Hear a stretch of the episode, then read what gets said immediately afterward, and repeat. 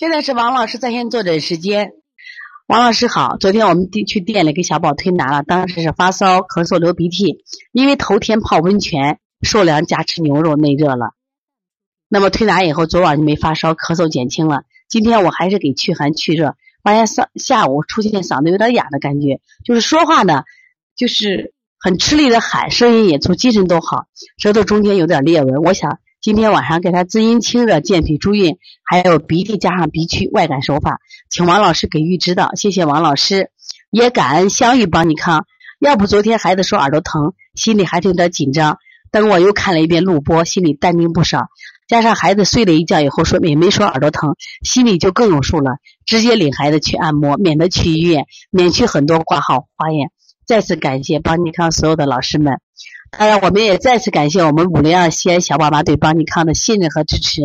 所以说，你看他当时孩子来的时候呢，这个孩子耳朵疼，妈妈紧张的很。但是因为学了小儿推拿，他就坚持给推啊。然后呢，自己还不放心，到店里推拿一次，这不是孩子就好多了。所以这个孩子，你的想法也是对着嘞，有点哑的感觉。你可以把什么做一下，再加上一个这个少商和商阳穴，做一个清咽利喉。你要如果不点刺的话，做一下掐揉。掐揉各掐揉上这个三五十次，两个手都掐，效果就好多了啊！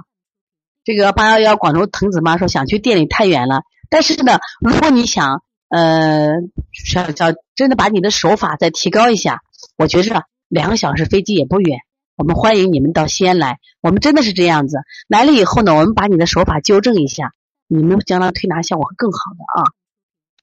所以从现在开始学习小儿推拿，从现在开始。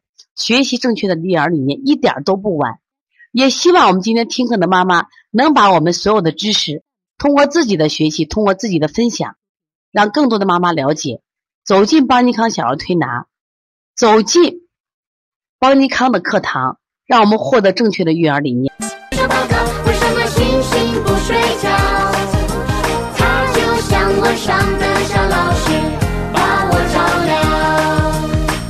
啦啦啦啦啦啦啦啦啦啦啦啦啦。